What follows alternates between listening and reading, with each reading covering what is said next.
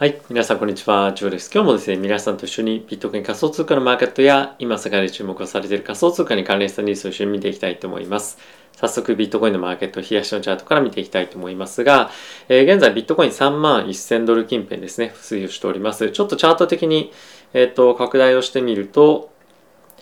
はい、こんな感じで少し戻ってきてはおりますけれども、まあ、この辺り、あの、ここ最近やっぱ週末だったということもありまして、非常にリクイリティが、えー、まあ、薄いような状況だったので、まあ、なかなかマーケットとしても方向感を出しづらいようなタイミングだったんじゃないかなと思います。えー、依然としてやっぱりまだ下落トレンドっていうのは続いていくんじゃないかなと正直僕は思っておりまして、まあ、今、この週末のタイミングで反発っていうのはしてきてはいる一方で、やっぱり戻り売りのリスクっていうのがやっぱ非常に高いんではないかと思ってます。後ほどもちょっと見ていきたいと思うんですが、オプションマーケットでもやっぱりプットオプションの買いっていうところが非常に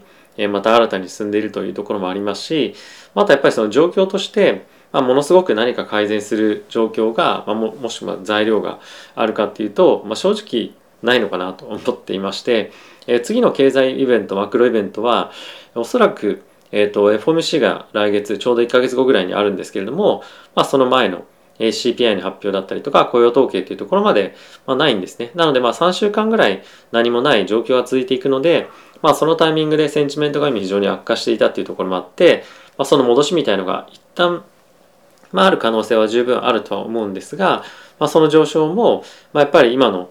短期的な非常にネガティブだったところの、まあ、空売りみたいなところ、まあ、戻し買いみたいな、まあ、ショートカバーみたいなところが中心かと思うので、まあ、大きなトレンドになっていくっていうのは考えづらいかなと僕は思っています。はい。で、イーサについても2100ドル台ですね、まあ、かんあの戻ってきているんですが、まあ、ここも同様で、やっぱりまだまだダウンサイドの圧力っていうのが強いんじゃないかと思いますし、まあ、少なくともあの買われて大きく戻すみたいな展開が、まあ、あの、起こりづらいんじゃないかなと思うんですね。例えばその2100から2200とかそういう小さいレベルだったらまた全然話は違うと思うんですけれども、まあちょっと前のこの2700とか大きくドーンと下落していく前のレベルまでちょっと戻すっていうのは、まあ非常に難しいんじゃないかと僕は思っています。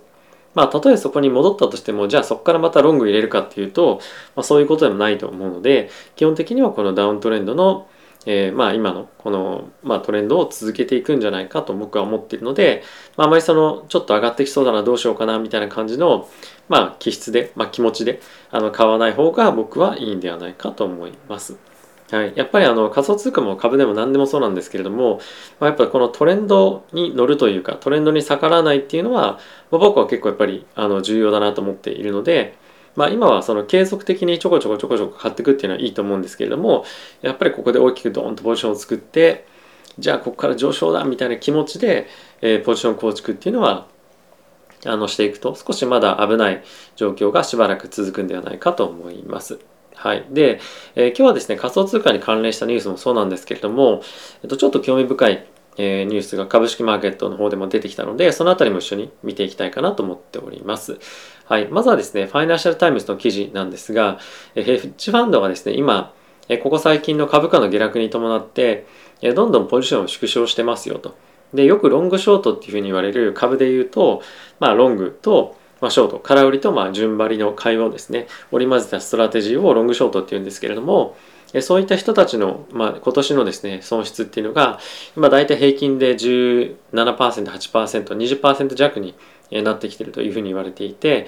さらに彼らについては、ポジションを縮小させる可能性が十分あるみたいな話が出てるんですね。で、まあ、それっていうのは先日も皆さんにご紹介した記事で、このビル・ミラーさんという方がですね、マージンコール、まあ、すでに受けていて、まあ、今回はビットコイン売却してるんですが、まあ、これらの方々で、株式しか投資してない方っていうのはやっぱり株を売るしかないんですよね。マージンコール来てしまうと。なので、まださらに株式が下落していくことによって、こういったマージンコールのリスクっていうのが高まっていくと思うので、まあ、下落していくと、まさに、まあ、あの加速度的に下落していく可能性もあるというところで、この辺りは気をつけておきたいなというふうには思っております。で、人によってはですね、やっぱりそのバリアス感かなり出てきてるよねっていうふうにまあ、見る方もいると思うんですがまた別の観点からというかこの記事の非常に面白いなと思ったのでご紹介をしたいと思うんですけれども今ですねやっぱりまだまだグローバルの株価水準に関しては、ま、高いというところに加えてまだあの下落っていうのは終わりじゃないか終わりじゃないんじゃないかっていうのをこちらの記事で言っていますと。でどういうような観点から言っているかっていうとまずはこちら見ていきたいと思うんですがこのオレンジのラインがですねえっとまあ、上のラインかが株価の推移になっております。なので、まあ、ちょっとピークアウトしてるような感じに見えなくはないんですけれども、で、この下のチャートが非常に面白くて、えー、この赤のギザギザギザってなってるのが S&P の構成銘柄のうち何割がこの過去1年間の、高値をですね更新しているかの割合になってるかっていうのがこの赤になってますと。で逆にこの黒の下にビヨーンって伸びているたまにこんこんなところでドーンって伸びているのが、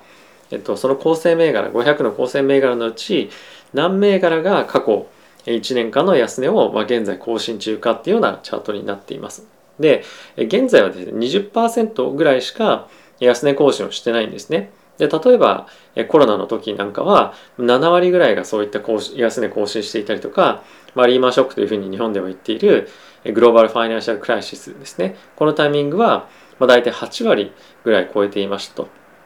はい、あとは、まあ、前回のですねあのフェットのタイトニングっていうふうに、まあ、した時に関してはこれも6割ぐらいえ下落していたにもかかわらず、まあ、今まだ2割だというようなところを考えてみるとまだまだやっぱり下落の余地っていうのは、まあ、そういった観点からはあるんじゃないかと、まあ、今のモメンタムのあのところですよね。でもう一つに関しては、まあ、いわゆるそのディフェンシブっていうふうに言われるような、まあ、例えば製薬とかもそういったディフェンシブっていうふうに言われるような銘柄が入ってるセクターがあるんですけれども、まあ、そういったセクターの、まあ、全体比で見た時の相対的なパフォーマンスのあのピークっていうのはですねまだまだやっぱりあの今と、まあ、過去その例えばコロナの時に買われて買われていた割合とかっていうのを見てみるとまだ低いと。なのでまあそういったディフェンシブ銘柄へのシフトみたいなのもまだ完全には進みきってないんじゃないかっていうようなところもまず一つあると。でもう一つバリエーションっていう観点から見てみると、えー、この黒の線がですねヨーロッパの方のテック銘柄のバリエーションの水準でこのブルーの方がナスダックの、えブルーのあのバリエーションの水準になってるんですけども、えちょっとですね、えー、まあ大体まだあのナスダックの方が、まあ、若干そのヨーロッパよりも若干高いかなぐらいになってはいて、まあ、もちろんその安くは安まあ高くはないんですけども、まあ、相対的に見てみるとまだやっぱりナスダックに関しても、まあ、割安感っていうのはそんなに正直ないと。であとは過去の10年間ぐらいだったですかねのバリエーションのえー、まあナスダックの水準とかと比べてみると、まあ、今やっと平均バリエーションぐらいに下がってきたぐらいなのであまりそんなに割安感っていうのをナスダックの歴史上で見ても、まあ、あとは現在の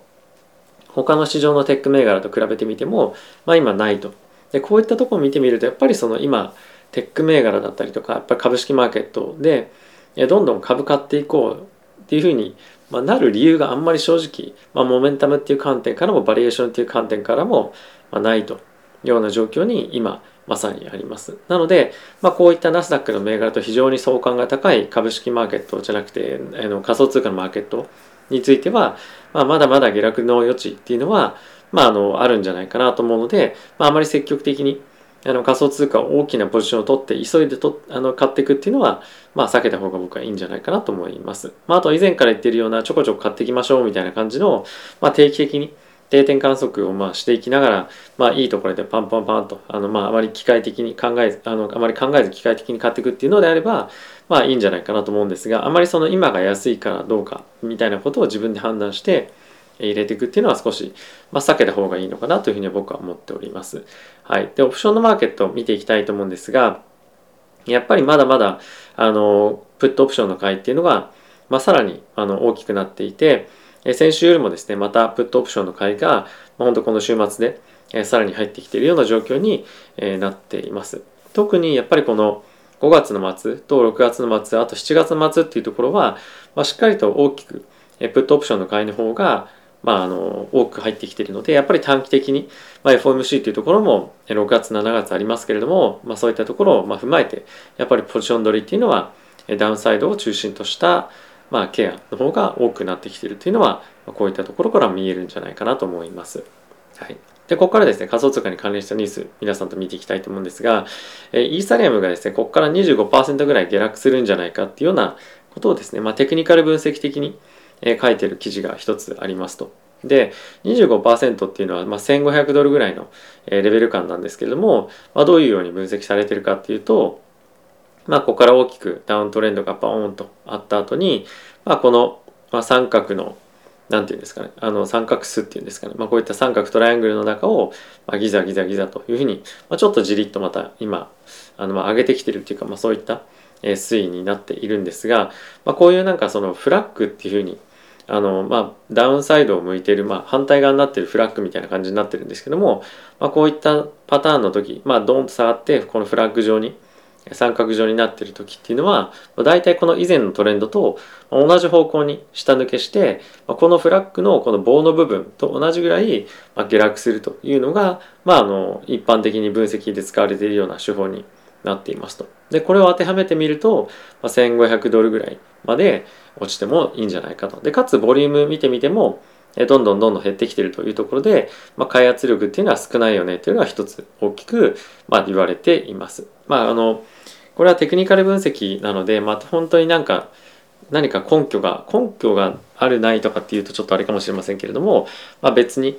あのあるかっていうと、まあ、ここの中ではそういうふうには言われていないんですが基本的には今やっぱりマーケットは、まあ、ベアマーケットというか下落トレンド継続だと思うので、まあ、1500万でいくかどうかっていうのは別としてまだやっぱりダウンサイドを見ておく必要性がやっぱりこういったところを見ても、まあ、あるんじゃないのかなというふうに思っています。はい、で、えー、ちょっと話は変わってここ最近のあのルナのですね、まあ、の崩壊みたいなことが起こってますけれども、まあ、にもかかわらず今ですねルナのトレーディングボリュームっていうのが、まあ、非常に大きく今増えておりますやっぱり非常にやっぱりその割安感っていうのも、まあ、あって短期的な反発っていうのを狙ってルナを買ってる人っていうのもまあいるっちゃいるんですけれども、まあ、これ本当に気をつけてほしいなと正直思っていて、まあ、今あのこのルナの価格がどうなるかっていうのは本当にあの誰にもわからないことではありますしまだこのテラのエコシステムをま、どう救済していくかっていうのはまだ決まってないんですよね。まあ、これからコミュニティで話し合ったりとかっていうのも、まあ、あると思うので、まあ、方向感としてはあのまあ方向感というかその方向性としてはまだ何も決まっていないという状況なので、まあ、このルナを買うかどうかみたいなところはもう本当完全に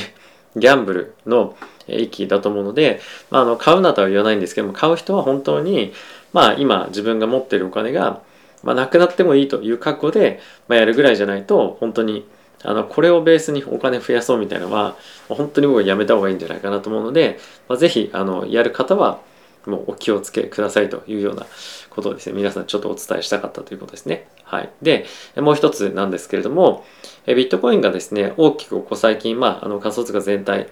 えー、下がっていましたけれどもでそれによって、えー、ステーブルコインが、まあ、大きくあの下落するということが起こりましたよね。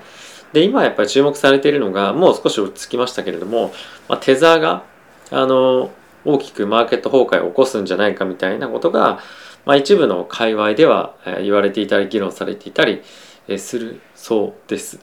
はい、で、まあ、これについて、まあ、いろんなところで本当にちょっとスペースとかあの参加した時に話されていたんですけれども、まあ、僕はですね正直まだそれはないなと思っています。っていうのも先日もちょっとお話ししたかもしれませんがえっ、と、テザーで資金調達をして株式マーケットに投資したりとか、特に債券マーケットに投資するっていうのは、まあ、なくはないと思うんですけど、そんなにそもそも大きくないと思うっていうのと、あとはこのテザーのマーケットの規模っていうところに対して、まあ、特に株っていうところに対しては、まあ、インパクトを、まあ、一部本当にちっちゃい銘柄では与えられるかもしれませんが債券の銘柄にか債券の市場に関しては債券の市場本当にとてつもなく巨大なのでテザーで資金調達してインパクトを与えられるぐらい、えー、お金を借り入れて投資しているということは、まあ、まずないと思うんですね。はい、なので、まあ、そういった観点から見てもまだ、まあ、今の時点では少なくとも、えーまあ、テザーが暴落したということが起きたとしてもまあ、こういった株式だったりとか債券のマーケットへのインパクトっていうのは、まあ、ないんじゃないかなと僕は思っています。まあ、将来的には分かりませんけれども、まあ、極めて特に債券市場へのインパクトっていうのは、まあ、本当にもう規模感が違いすぎて、まあ、難しいんじゃないかと僕は思っています。まあ、いずれにせよこういう議論が出てくることこと自体、まあ、やっぱり仮想通貨の注目度だったりとか、まあ、ある程度テザーの規模だったりとかが大きくなってきているということだと思うので、まあ、議論としては、まあ、面白い議論だなと思う一方で、まあ、今の時点では本当に現実的ではないかと思います。まあ、今後あのいずれにせよですねテザーのまあ、安全性とかっていうのもさらに議論されていくと思いますしあとアメリカの方ではステーブルコインの規制っていうのもまさらに進んでくると思うので、まあ、この辺りの規制がどういうふうに進むかっていうところと、まあ、安全性は結構セットになってくると思うので、まあ、この辺りの法改正法規制っていうのは注目をして見ていきたいかなと思っております。はい。ということで皆さん、週末いかがでしたでしょうか？まあ、非常に天気が不安定な中、え、マーケットはですね、まあ若干その持ち直してきていて、え、まあ安心感があったというか、あの、まあ久しぶりに、え、まあ下落を伴った、週末ではなかった時間をですね、過ごすことができたと思うんですけれども、まだ基本的にはやっぱり、あの大きな下落を伴うかどうかっていうのは別として、上昇トレンドにはしばらくは入っていかないんじゃないかなと思うので、まずはリスク管理をしっかりとして、まあ、退場しないということをですね、まず第一に考えて、僕はやっていきたいかなと思っています。で今、仮想通貨のポートリオの中で僕は結構な分をですね、あの、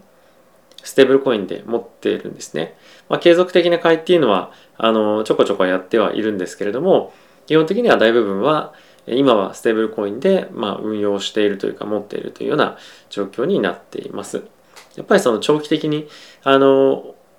本当に長期で見るとやっぱり仮想通貨のマーケットはどんどんどんどんビットコインも含め大きく上昇して成長していくと思うんですが、まあ、今はですねやっぱりまだあの自身の資産を守るというかあの大きく下落することによって資産を減らさない大きな上昇を捉えるために、まあ、その資金を貯めておくっていうところを、まあ、今は優先をして方がいいというかしていきたいなというふうに僕は思っております。